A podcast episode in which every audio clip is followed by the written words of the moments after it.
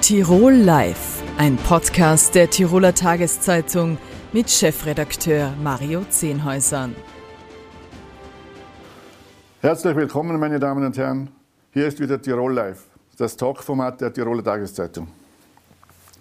Aus aktuellem Anlass wollen wir uns heute zuerst mit der heimischen Innenpolitik beschäftigen und hier besonders mit der ÖVP. Die Rücktritte von Parteiobmann Sebastian Kurz, Bundeskanzler Alexander Schallenberg, Finanzminister Gernot Blümel und zuletzt auch noch Bildungsminister Heinz Fassmann haben die Partei in heftige Turbulenzen gestürzt. Heute Vormittag tagte in Wien das Parteipräsidium. Mit dabei war auch Tirols Landeshauptmann Günter Platter, der uns jetzt aus Wien zugeschaltet ist. Herzlich willkommen. Grüß Gott.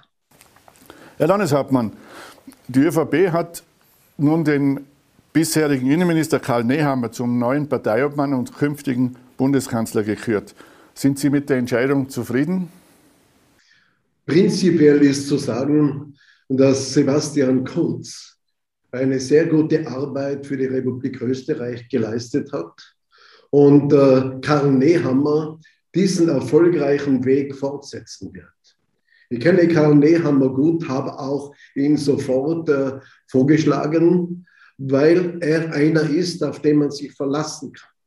Er ist einer, der insbesondere ganz eine klare Position im Zusammenhang mit Leistung hat, im Zusammenhang mit Sicherheit, aber auch sehr sensibel ist in den anderen Themen.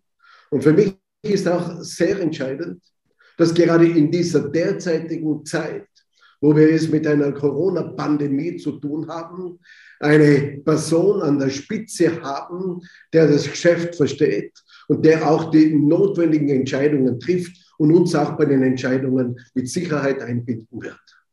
Gerüchte halber stand auch die Ablöse von Wirtschaftsministerin Margarete Schramböck zur Diskussion. Haben Sie sich für sie eingesetzt, für Ihren Verbleib? Äh, ob Gerüchte waren oder nicht, das kann ich nicht beurteilen. Aber ich kann nur die Fakten hier mitteilen. Fakt ist, dass wir da keine Diskussion geführt haben über Margarete Schramböck.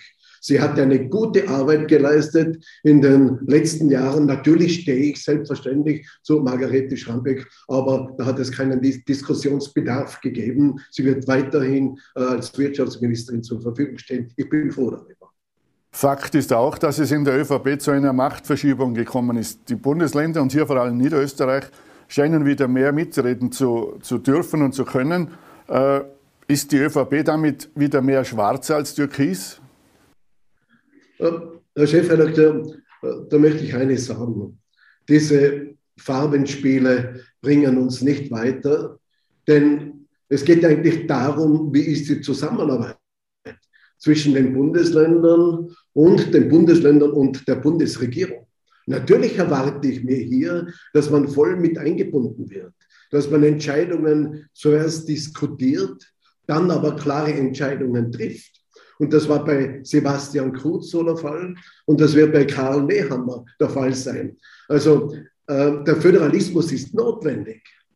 Und es ist wichtig, dass die Länder mit eingebunden werden, aber in einer Art und Weise, dass auch dann rechtzeitig Entscheidungen getroffen werden können. Und man hat gerade jetzt in dieser Zeit gesehen, wie rasch die österreichische Volkspartei in der Lage ist, Personalentscheidungen zu treffen. Das war mir wichtig. Ich habe das immer gesagt, wir können da nicht lange herumtun und eine Entscheidung, die dann einhellig der Bundesparteivorstand absegnet, das war schon sehr bemerkenswert in einer ganz äh, hervorragenden Geschwindigkeit. So soll es sein, insbesondere in einer Zeit der Pandemiekrise. War die Machtfülle, die die Landeshauptleute und die bündischen Obleute Sebastian Kurz zugestanden haben, äh, zu groß oder haben die Landeshauptleute einfach zu lange zugeschaut, äh, als schon die ersten Vorwürfe aufgetaucht sind? Also da geht es oft um Statuten, die da irgendwo herumdiskutiert werden. Aber viel wesentlicher ist der Umgang miteinander. Und das war bei Sebastian Kurz schon eine besondere Qualität. Wie wir diskutiert haben, hat es natürlich unterschiedliche Meinungen auch gegeben. Soll auch so sein, wenn man Position bezieht, aber dann nach einem Diskussionsprozess hat es Entscheidungen gegeben. Und das war gut so. Und ich kenne Karl Nehammer wirklich sehr gut. Und ich weiß ganz genau, dass mit ihm diese, diese Kommunikation gut funktionieren wird, dass er die Länder mit einbinden wird und dass wir dann gemeinsam zu Entscheidungen kommen, die auch für die Republik Österreich und die Bundesländer und natürlich auch für Tirol wichtig sein werden. Die vielen Vorwürfe gegen das Team rund um Ex-Kanzler Sebastian Kurz äh, haben die Umfragewerte der ÖVP in den Keller rasen lassen. Wie ist denn die Stimmung in der Partei jetzt? Ich gebe zu, dass es herausfordernde Zeiten waren, auch für die österreichische Volkspartei. Aber wir haben heute eine gute Stimmungslage gehabt. Einerseits gab es einen großen Dank an Sebastian Kurz für seine Leistungen und andererseits vollste Zufriedenheit, was äh, die Wahl des Karl Nehammer als Bundespartei-Obmann betrifft und dann als äh, Kandidat als Bundeskanzler und aber auch das neue Team, das aufgestellt wurde. Gute Persönlichkeiten, die die notwendige Kompetenz haben, um hier weiterzuarbeiten im Interesse der Tirolerinnen und Tiroler und Österreicherinnen und Österreicher. Herr Landeshauptmann, gehen Sie davon aus, dass die Regierung jetzt die volle Legislaturperiode durcharbeitet oder wird es vorher Neuwahlen geben? Äh, man muss davon ausgehen. Erstens gibt es ein Koalitionsübereinkommen. Zum Zweiten sind wir ja noch mitten in einer Krise, in der Pandemiekrise, wo jetzt auch bald wieder Entscheidungen zu treffen sind. Und zum Dritten geht es darum, dass wir das tun müssen, die Landesregierungen und die Bundesregierung, für das uns die Wählerinnen und Wähler gewählt haben. Arbeiten für Österreich, arbeiten für Tirol. Sie haben die Corona-Pandemie angesprochen. Wir stecken noch mitten in dieser Krise, Herr Landeshauptmann. Äh, ist es da klug gewesen, dass man gerade, in dieser Phase die, die halbe Regierung umkrempelt und es sind ja nicht unwesentliche Ressorts betroffen, Inneres, äh, Bildung, Finanzen. Wäre es, hätte die Regierung nicht andere Aufgaben momentan? Ähm, Sebastian Kurz hat äh, diese Entscheidung getroffen. Und wenn man dann innerhalb eines Tages die Regierung umbildet, beziehungsweise neue Persönlichkeiten in Position bringen, die ja alle Profis sind, das sind ja nicht Leute, die von der Politik keine Ahnung haben und von der Materie, so glaube ich das gut, dass das rasch über die Bühne gegangen ist und ab sofort wird weitergearbeitet, dass wir jetzt einmal die Krise in den Griff bekommen. Die Zahlen gehen runter, Gott sei Dank, und es geht auch darum, dass die Öffnungsschritte vorbereitet werden. Wurde denn im Parteivorstand auch über das Ende des Lockdowns gesprochen, weil Sie die Öffnungsschritte angesprochen haben? Äh, es wurde vereinbart, dass am Beginn der nächsten Woche die Gespräche geführt werden, damit äh, man weiß, wie es weitergeht. Und äh, das ist aber dringend notwendig. Der Zeitpunkt ist sehr wichtig, dass sich alle einstellen können. Und ähm, mittlerweile weiß man ja, dass ich kein besonderer Freund von Lockdowns bin weil es eigentlich nur Wellenbrecher sind, aber das Problem nicht lösen. Die Lösung ist die Impfung. Und deshalb war es notwendig, dass wir diese Impfpflicht beschlossen haben. Das Gesetz wird derzeit vorbereitet, damit wir längerfristig aus dieser Krise rauskommen. Wie schätzen denn Sie persönlich die Situation ein? Wird der 12. Dezember halten? Ja, ich bin einer, der immer wieder zu Positionen steht. Und äh, glaube ich schon, dass es wichtig ist, wenn man der Bevölkerung etwas verspricht, dass man es halten muss. Letzte Frage, Herr Landeshauptmann. Was wird denn Ihrer Meinung nach von Sebastian Kurz bleiben? Also, man muss schon eines äh, klar sagen. Sebastian Kurz war ein Bundeskanzler, der europaweit sehr geschätzt wurde. Und wenn ich mir die Schlagzeilen anschaue, der Medien in Deutschland, wo sie gesagt haben, hätten wir doch so einen Bundeskanzler wie Sebastian Kurz, so kann man sagen, dass er international in Europa ein hohes Ansehen hat und gehabt hat, weil er ja diese Funktion zur Verfügung gestellt hat. Und man wird auch eines feststellen, wenn wir andere Themen jetzt beiseite lassen, ob es das Sicherheit ist, ob das die Migration betrifft. Er hat es zustande gebracht, dass die Bürgerinnen und Bürger entlastet werden. Er hat es zustande gebracht, dass die Familienpolitik wieder in den Mittelpunkt gestellt wurde und dass hier zusätzliche finanzielle Möglichkeiten gegeben wurden. Herr Landeshauptmann, bedanke mich für das Gespräch. Schöne Grüße nach Wien. Herzlichen Dank, schöne Grüße nach Innsbruck.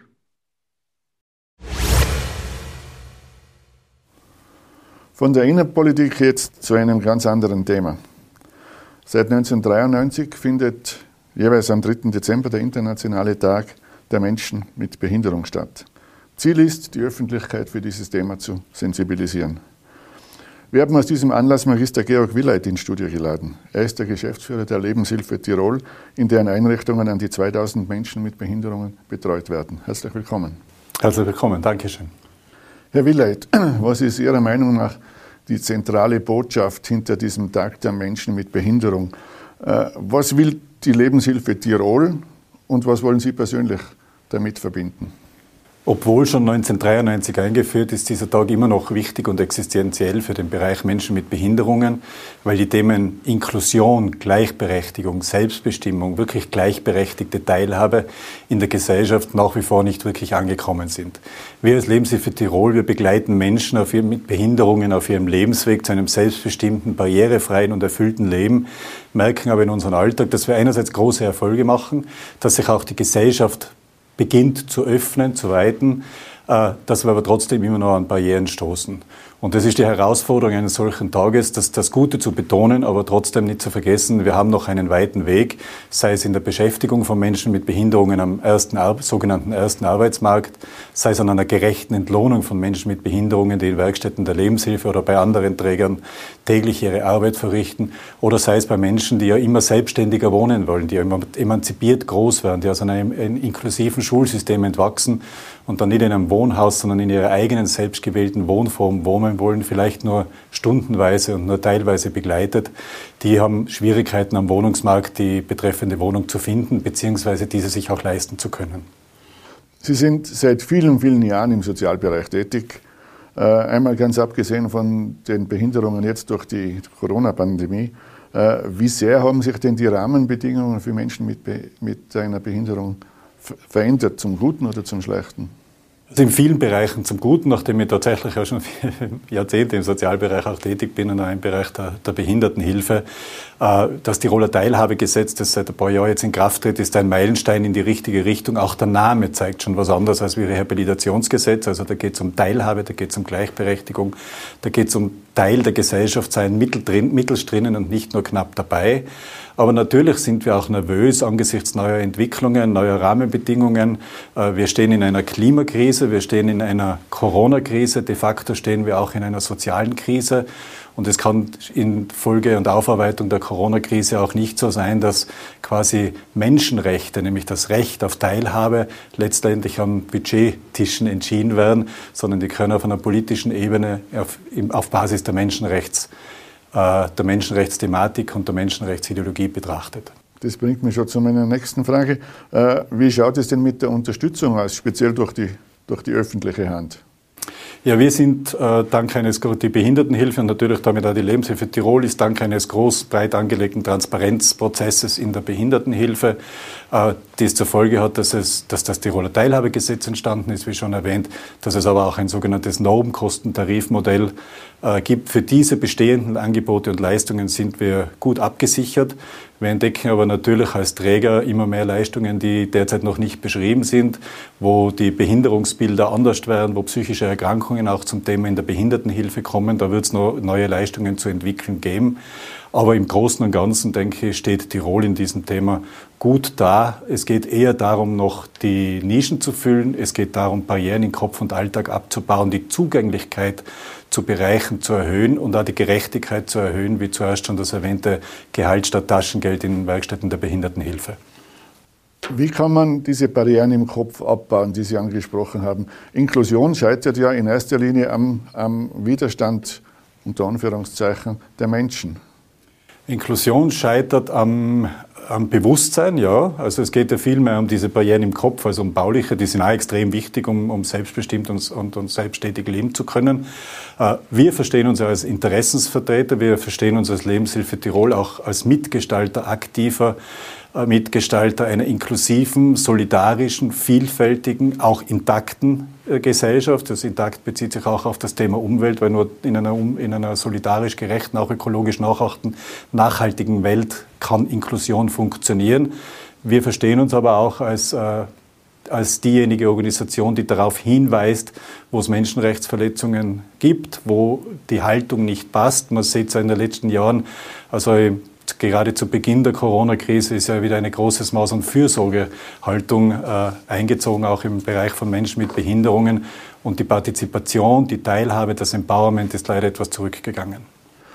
Corona hat unser aller Leben brutal verändert. Äh, wie sehr erschwert denn diese Pandemie den Alltag in den vielen Lebenshilfeeinrichtungen? Ja, es ist alltäglicher Alltag. Es ist seit jetzt, seit März 20 oder für uns, wir haben ja mit unserem Krisenteam schon im Februar 20 begonnen, all, wirklich Alltag, auch, auch beschwerlich.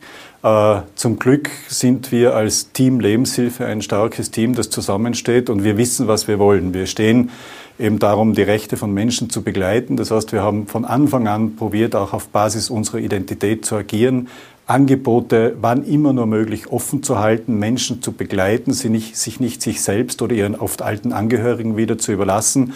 Aber es ist eine dauernde Forderung und, und dauernde Herausforderung. Und nur aufgrund der großen Verantwortung und aufgrund des großen Engagements von unseren Mitarbeitern und Mitarbeiterinnen, das ja bis in den Privatbereich hinein läuft. Also die haben ja alle im, Privat, im Privatbereich aufgepasst, sich nicht zu infizieren. Ist es uns gelungen, äh, letztendlich im Großen und Ganzen eine gesunde Organisation zu bleiben und als Team Lebenshilfe die Krise bislang gut zu meistern. Das kriegen wir sowohl von Mitarbeitern, aber vor allem auch von Angehörigen Seite aus extremst positive Rückmeldungen. Wie haben denn die Klienten auf Verordnungen, äh, was man sieht, Maskenpflicht oder Abstand halten reagiert? Haben Sie das nicht als massive Einschränkung empfunden? Ja und nein. Also viele haben ja, natürlich, wir haben auch viele Informationen von Beginn an in, in, leichter Sprache und mit unterstützter Kommunikation auch zur Verfügung gestellt. Es sind unendlich viele Gespräche geführt worden zwischen Assistenten und Leitungen und Menschen mit Behinderungen.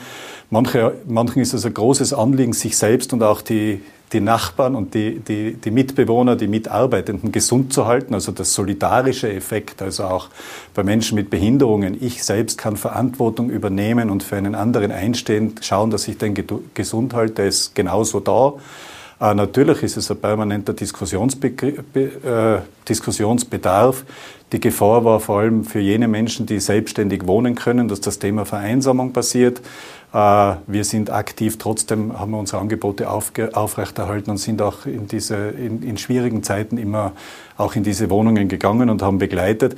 Ich glaube, es geht Menschen mit Behinderungen in dieser Situation wie der Mehrheitsgesellschaft auch. Äh, Verständnis, äh, Müdigkeit, Sorgen, hin und wieder Ärger. Da ist das, das Potpourri ist das gleiche wie, wie sonst da. Letzte Frage. Sie haben die Solidarität angesprochen. Wie zufrieden sind Sie denn mit der Solidarität der Menschen äh, insgesamt mit, mit Menschen mit Behinderung? Ja, ist, äh, auf der, auf der, wie sage ich das, es, es wird besser und besser, wie zuvor erwähnt. Äh, ich glaube, wir müssen weiter ganz kontinuierlich daran arbeiten, dass das nicht eine Nettigkeit ist, sondern dass Menschen mit Behinderungen ein verbrieftes Recht auf Teilhabe, auf Selbstbestimmung, auf gleichberechtigter Teil der Gesellschaft zu sein, verbrieft in der UN-Behindertenrechtskonvention, verbrieft im Nationalen Aktionsplan von Österreich, verbrieft im Tiroler Teilhabegesetz. Das ist also keine Nettigkeit, sondern das ist ein Menschenrecht und, äh, und dafür setzen wir uns als Lebenshilfe Tirol ein. Und äh, Behindertenhilfe, Solidarität ist mehr als Charity. Es ist wichtig, Organisationen wie uns und andere zu unterstützen. Aber noch viel wichtiger ist es, an einer bunten, solidarischen, gerechten, sozialen Welt mitzubauen, wo jeder sein kann, wie er ist, weil er eben so, so ist. Aber trotzdem hat er die gleichen Rechte und auch die gleichen Pflichten. Herr Willeit, vielen Dank für Ihren Besuch bei uns im Studio. Herzlichen Dank. Dankeschön. Ebenfalls im Sozialbereich tätig ist mein nächster Gast. Günther Ennemoser ist seit dem 40. Lebensjahr Mitglied des Roten Kreuzes und seit Oktober 2020 Präsident des Tiroler Roten Kreuzes. Herzlich willkommen. Vielen Dank für die Einladung. Herr Ennemoser, wie fällt denn Ihre Bilanz nach dem ersten Jahr an der Spitze des Roten Kreuzes in Tirol aus? Eigentlich fällt sie positiv aus, aber natürlich hat uns dieses leidige Thema Corona schon sehr beschäftigt und äh, es wird schwieriger, von Tag zu Tag mit den Menschen zu arbeiten, speziell in der Freiwilligkeit. Aber im Großen und Ganzen sind wir zufrieden. Wenn Sie, wenn Sie jetzt diese Zufriedenheit in, in Worte fassen müssten, was, was hat Sie besonders zufriedengestellt? Zufriedengestellt hat, dass wir eigentlich in diesem Jahr schon intern im Roten Kreuz einige Weichenstellungen vollzogen haben, die das Rote Kreuz ein bisschen näher zusammenführt, intern gesehen. Und äh, das ist ein großer Schritt, weil das war schwierig und äh, wir sind auf einem guten Weg, mehr einheitlich zu sein in Tirol. Die Corona-Pandemie hat unser aller Leben wirklich brutalst verändert. Auch beim Roten Kreuz ist das zu spüren. Sie haben zuletzt in der Tiroler Tageszeitung über die stetig steigende Aggressivität den Ihren Mitarbeiterinnen und Mitarbeitern gegenüber geklagt. Wie äußert, wie äußert sich das? Es fällt auf, dass in der letzten Zeit in diesen Teststraßen, die wir auch betreiben, immer mehr Aggressivität stattfindet. Das heißt, die Leute, die da hinkommen, verhalten sich teilweise ganz eigenartig. Es gibt viele, die Mehrzahl der Menschen, die da hingehen, verhalten sich ganz normal. Und wir tun das ja auch. Wir arbeiten ja im Auftrag des Landes, machen das. Und äh, es gibt immer mehr Menschen, die halt gegen diese Impfung sein, sich verpflichtet fühlen, sich testen zu lassen, das nicht mögen. Und äh, seien aggressiv. Und die, äh, diese Aggressivität äh, spürt man ja überall generell so. Und beim Roten Kreuz ist es nicht nur ein Thema in Tirol, sondern auch in Kärnten, in Vorarlberg, in Salzburg, in anderen Landesverbänden. Ich weiß das und wir wundern uns eigentlich, weil wir tun eigentlich etwas, was sinnvoll ist. Aber die Menschen sind in dieser Zeit, Corona-Covid-Geschichte, Aggressivität steigt immer mehr. Das merkt man überall. Wie gehen denn Ihre Mitarbeiterinnen und Mitarbeiter mit dem Thema um? Ja, wir sind angehalten und das wird ihnen auch gesagt, und, dass sie freundlich sein sollen, dass sie ihren Job machen sollen. Aber manchmal ist es halt schwierig, äh, mit diesen Sachen umzugehen. Das sind alle Menschen, die das machen. Gell? Und speziell in der Freiwilligkeit äh, fragt sich der eine oder andere dann schon, ja, was tue ich da? Wieso muss ich mir das über mich ergehen lassen? Das versteht kein Mensch. Gibt es ein Szenario, wo Sie dann sagen, so, und das ist jetzt, da haben wir jetzt eine rote Linie überschritten, jetzt machen wir nicht mehr weiter? Das werden wir nicht machen, aber äh, wir werden weitermachen, selbstverständlich. Aber es ist halt so, wenn man angespuckt wird oder tätig angegriffen wird, sind unsere Leute angehalten, das zur Anzeige zu bringen. Sie haben gesagt, Sie, Sie hätten kein Verständnis für Impfverweigerer. Äh, ich nehme an, Sie sind ganz klar für eine Impfpflicht, äh, auch für alle Rotkreuz-Mitarbeiter. Ja, das bin ich. Äh, wir arbeiten auch im Gesundheitsbereich, wenn man so will. Wenn man ein Beispiel nehmen kann, dass man zu einem Notfall in ein Haus hineinkommt und wir wissen nicht, was diese Menschen, die da unsere Hilfe brauchen, ob die geimpft sind, ob sie krank sind oder nicht, das wissen wir nicht. Und unsere Mitarbeiter müssen da hinein. Und wenn wir nicht geimpft sind, ja, welchen Schutz haben wir denn sonst? Wir können uns zwar eine Maske aufsetzen und Handschuhe anziehen, aber wenn man länger mit so einem äh, Notfall beschäftigt ist, wo Menschen beatmet werden müssen oder transportiert werden müssen über einen längeren Zeitraum, ist es für unsere Leute ein Schutz. Und ich kann es leider nicht verstehen, dass es auch in unseren Reihen einige gibt, die das nicht mögen. Ja? Wir haben eine hohe Impfungsrate, über 80 Prozent. Und zugleich ist es genauso in all den anderen Blaulichtorganisationen wie Anita oder Samariter oder auch im Krankenhaus sind nicht alle geimpft. Ich verstehe das nicht. Ich würde mir wünschen, dass eine Impfpflicht kommt, aber speziell für das Gesundheitspersonal. Die Aufgaben des Roten Kreuzes sind vielfältig. Blutspendedienst, Krisenintervention, Migration, Essen auf Rädern. Äh, haben Sie da überhaupt genug Personal, um das alles abzudecken? Es, es wird schwierig. Äh, die Freiwilligkeit ist etwas, was Menschen schon tun, vor allem in Österreich die Freiwilligkeit äh, sehr hoch. Das heißt, in allen Bereichen, wo Freiwillige arbeiten, ist Österreich eigentlich an der Spitze, wenn man so schaut in Europa, was passiert. Speziell in Tirol. Und da sind nicht nur mehr dabei, aber bei den Tafeln im Gesundheitsbereich, äh, GSD, das ist äh, Tafel, Essen auf Räder und so weiter, haben wir weniger das Problem eher bei den Sanitätern, weil es halt auch ein Beruf ist, der nicht unbedingt so gut bezahlt ist, das muss ich auch sagen. Ja. Und äh, es hat auch äh, viele Sachen dabei, die die Leute speziell in dieser Covid-Geschichte jetzt ein bisschen zurückhaltend machen. Man schaut einmal, was passiert. Aber im Großen und Ganzen funktioniert es noch. Ja. Natürlich ein großes Problem ist auch die Zivilien. Es werden immer weniger. Wenn ich so zurückdenke an meine Anfangszeit oder Leute, die früher beim Roten Kreuz waren, die waren dann bis 60 Jahre, 30, 40 Jahre lang beim Roten Kreuz, das findet heute nicht mehr statt. Die Menschen sind mobiler geworden, sie wechseln auch ihre Berufe öfter, sie wohnen irgendwo anders und die bleiben ein paar Jahre, dann kommen nicht wieder neue. Solange dieses Rad so funktioniert, geht das. Sie haben das Gehaltsschema angesprochen. Wie schaut es denn mit den Finanzen aus beim Roten Kreuz? Ja, wir kämpfen immer ums Geld. Wir hängen ja, wir hängen ja davon ab. Speziell im Rettungsdienst und, äh, und im Krankentransport haben wir einen guten Vertrag mit dem Land Tirol wieder gemacht. Das heißt, vor zehn Jahren wurde das erste Mal ein Vertrag mit dem Land Tirol gemacht. Heuer, voriges Jahr haben wir ihn wieder verlängert auf zehn Jahre. Das ist ein guter Vertrag für beide Seiten, glaube ich. Das hat hin. Aber wir wissen auch, dass die Preise steigen. Braucht man nur die, die Spritpreise hernehmen, dann, dann ist das ein kleines Beispiel, was uns schon zu schaffen macht. Ja. Letzte Frage, Herr Innemoser. Sie haben äh, einmal gesagt, das Rote Kreuz ist wie Ihre Familie. Wie viel Zeit nimmt denn diese Zweitfamilie Ihrer eigentlichen Familie weg? Ja, das hängt davon ab, wie man es tut. In meinem Fall ist es so, dass ich fast die ganze Zeit, wenn ich äh, nicht zu Hause bin, beim Roten Kreuz bin. Herr Innemoser, vielen Dank für Ihren Besuch bei uns im Studio. Danke für die Einladung.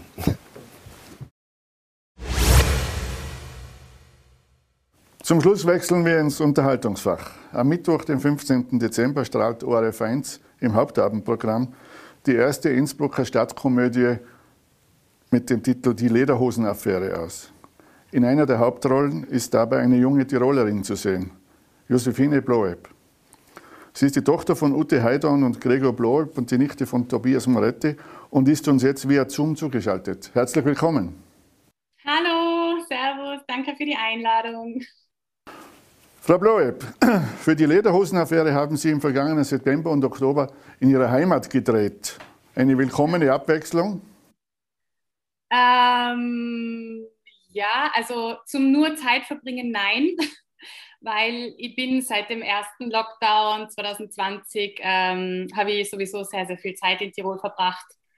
Ähm, und unser Zuhause war dann äh, ab dem Jahr noch mehr Zweitwohnsitz als vorher, aber arbeitstechnisch muss ich sagen, auf jeden Fall einmal was anderes, ähm, weil es hat Drehorte in der Innsbrucker Innenstadt gegeben, bei denen ich ähm, gar nicht anders kann, als an meine Jugend zu denken, weil ich äh, als Teenager ständig in der Stadt ähm, herumgehangen habe äh, und der Irish Pub oder die Maria Dresdenstraße waren jetzt nicht unbedingt Orte, die, die in meiner Erinnerung ähm, manifestiert äh, gehabt habe, um in einen Arbeitsmodus zu kommen. Also ja, Innsbruck ist halt eine sehr viel kleinere Stadt als Wien. Das heißt, die, die äh, Großstadtanonymität ist hier eher nicht so gegeben. Es kann da ständig passieren, dass du Leute triffst, die, die erkennen oder die du nur von früher kennst. Aber das ist auch ganz charming. Ähm, und zusätzlich war es auch schön, ähm, nach den Dreharbeiten nach Hause zu meiner Familie fahren zu können und ähm, nicht in einem Hotel übernachten zu müssen. Das ähm, habe ich bisher bei keinen Dreharbeiten so erlebt. Wie hat Ihnen denn das Drehbuch gefallen? Bei der, Leden, bei der Lederhosenaffäre geht es ja um einen Streit zwischen Tirol und Bayern. Ja, ähm, genau. Also ich, mir hat es sehr, sehr gut gefallen. Ähm, beim ersten Lesen auch schon. Ich muss ehrlich gestehen, ich habe die zwei Drehbuchautoren äh, davor als Schreiberlinge ähm, noch nicht gekannt. Die waren mir bisher noch eher unbekannt, aber die haben mich auf jeden Fall überzeugt und ich habe ähm, hab sehr, sehr viel gelacht. Und ich finde, im Drehbuch ist es ganz wunderbar. Also die, die, die Autoren haben es ganz wunderbar geschafft, sich über Stereotypen und Rollenklischees der TirolerInnen und Bayern lustig zu machen, aber ohne ähm, dabei irgendwie oberflächlich oder dumm äh, zu wirken. Und beim allerersten Lesen habe ich mir die ganzen Figuren schon äh, ganz präzise vorstellen können und habe ganz klar vor Augen gehabt, wie ihre Geschichten erzählt werden. Und die schlussendliche Besetzung aller SchauspielkollegInnen hat für mich dann wie die Faust aufs Auge gepasst. Und ja, also äh, sowohl die Tiroler Figuren als auch die Deutschen sind allesamt äh, Karikaturen von sich selbst und das begrüße ich sehr. Nach Auftritten äh, im Krimi-Format wie Soko Kitzbühel oder Soko Donau, äh, fühlen Sie sich im Genre Komödie wohl? Ähm, also ich muss sagen, es ist auf jeden Fall, es ist auf jeden Fall eine Herausforderung, alles in allem, aber eine gute ähm, Herausforderung. Also es ist ja so, dass in einer guten Komödie, da geht es ja vor allem um Ernsthaftigkeit und um Leichtigkeit und ähm, ganz präzises Timing und da muss neben der ganzen Komik ähm, müssen die Konflikte lebendig und wahr sein, also wahrhaftig sein. Und wir müssen diese Konflikte auch ernst nehmen. Genauso wie im Krimi und genauso wie in der Tragödie muss das in der Komödie auch ganz, ganz ernst genommen werden. Ähm, und dazu kommt natürlich auch, dass da, äh, ja, das Humor einfach unterschiedlich vom Publikum aufgefasst wird und ebenso ähm, subjektiv bewertet wird. Und es ist aber alles in einem Herausforderung, beziehungsweise eine gute Voraussetzung auf eine Herausforderung, an der ich ähm, Spaß gehabt habe. Und auf diese alte Herausforderung ähm, habe ich immer Lust. Wie war denn das, äh, wieder mal im Tiroler Dialekt zu spielen? Ja, also da ist auf jeden Fall was Vertrautes dabei. Also das Gute war, ich habe mir jetzt nicht extra für diese Rolle irgendeinen Sprach Coach äh, organisieren müssen. Und ähm, ich habe mich textlich ganz gut alleine vorbereiten können. Ähm, und meine Figur, die Olivia, die ich spiele, die kommt mir selbst als Josephine wahrscheinlich sprachlich bestimmt näher als sonst, ähm, als sonst irgendeine Rolle, die ich jemals gespielt habe. Aber trotzdem ähm, spricht ein Film oder Bühnencharakter, den ich verkörpere, wirklich niemals exakt so wie ich privat. Also da gibt es immer Unterschiede im Klang, in der Farbe oder in den Redewendungen. Ähm, die unterscheiden sich hier in dem äh, äh, Film wahrscheinlich nur minimal, aber es ist niemals das gleiche wie meine eigene private Sprache. Sie sind in einer berühmten Schauspielfamilie aufgewachsen. Äh, hat das Ihre Karriere beeinflusst? Hat, man Sie unterstützt oder hat man Ihnen eher davon abgeraten, diese Laufbahn einzuschlagen? Immer unterstützt. Immer unterstützt und eben immer alles das machen dürfen, was, was ich will. Trotzdem ist es, ist es wichtig, dass Sie sich von, von äh, Ihrem Vater, Ihrer Mutter, Ihrem Onkel äh, irgendwie abgrenzen? Ähm, ja, also ich muss sagen, Selbstständigkeit war schon immer, also Selbstständigkeit und auf eigenen Füßen stehen, das war, war mir schon immer sehr, sehr wichtig. Ich bin ja auch mit 16 Jahren äh, von zu Hause ausgezogen und äh, bin zur Schule gegangen und habe nebenher gejobbt, ähm, um meine Miete selber zu bezahlen. Das hat für mich zum Erwachsenwerden einfach dazugehört. Also ich wollte schon immer alles selber und alleine schaffen und auf keinen Fall Hilfe annehmen. Und ich muss gestehen, da tue ich mir auch heute noch extrem schwer damit. Ähm, während des Studiums war es natürlich anders. Da bin ich dann wieder mehr finanziell von meiner Familie unterstützt worden, weil sich einfach neben einem Vollzeitstudium am Max-Reinhardt-Seminar zeitlich ein Nebenjob niemals ausgegangen wäre. Aber dann habe ich mit knapp 23 Jahren die Uni fertig abgeschlossen und sofort eine Festanstellung an einem größeren Theater in Wien bekommen. Und da war ich dann sehr froh, ähm, mich wieder ähm, ganz um mich alleine kümmern zu können, ohne von irgendwem abhängig zu sein. Wie sehr hat denn die Corona-Pandemie den Drehalltag beeinflusst? Haben Sie sich daran gewöhnen können? Ja, also ich muss sagen, ich habe ähm, es gibt bestimmt Leute, die haben sich da schwerer getan. Ich habe damit überhaupt keine Schwierigkeiten gehabt, weil ich sehe den Mensch generell als ein Gewohnheitstier, der gut darin geübt ist, sich Situationen anzupassen. Also äh, klar ist es anders geworden. Wir müssen am Set in Innenräumen halt eine Maske tragen, aber ja, Mai, so ist es halt gerade überall. Und das gesamte Team vor und hinter der Kamera wurde mehrmals äh, in der Woche PCR getestet, damit wir alle safe sind.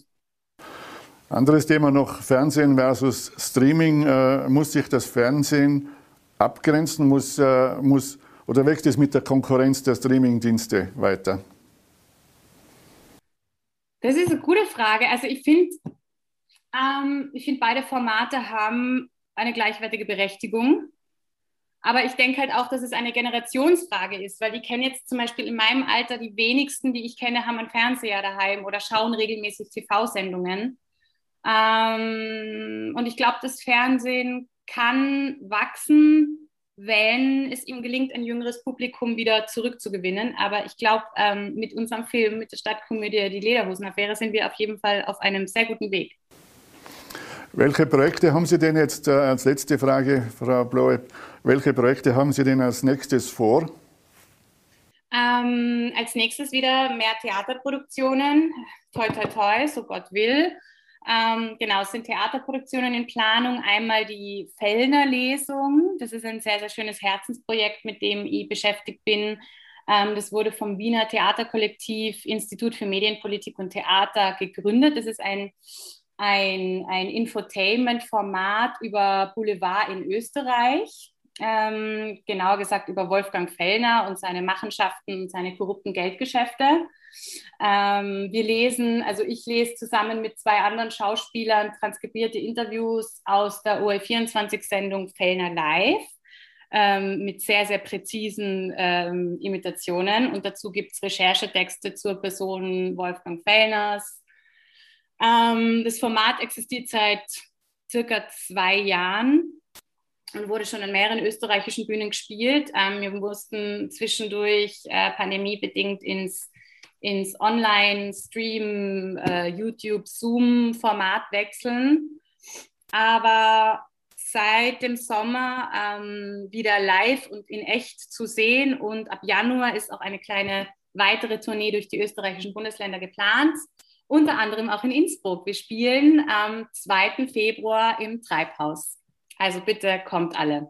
Und äh, das nächste Projekt ist dann eine Verschiebung aus der letzten Spielzeit, ähm, und zwar ein Shakespeare-Stück, was ihr wollt, im Stadttheater Klagenfurt unter der Re äh, Regie von Georg Schmidleitner.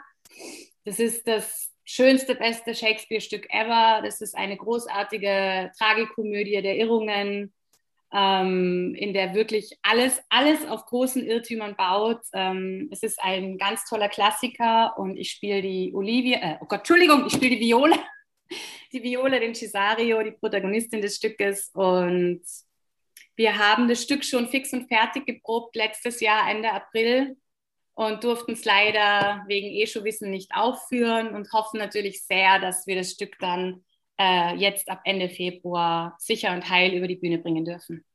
Frau Bleub, dann wünsche ich Ihnen weiterhin viel, viel Erfolg. Vielen Dank, dass Sie, dass Sie bei uns hier in dieser Sendung waren. Dankeschön. Ja, danke für die Einladung. Vielen, vielen Dank. Meine Damen und Herren, das war Tirol Live für heute. Die Inhalte können Sie wie immer morgen in den Online- und Printkanälen der Tiroler Tageszeitung nachlesen und im TT-Podcast nachhören. Danke und auf Wiedersehen.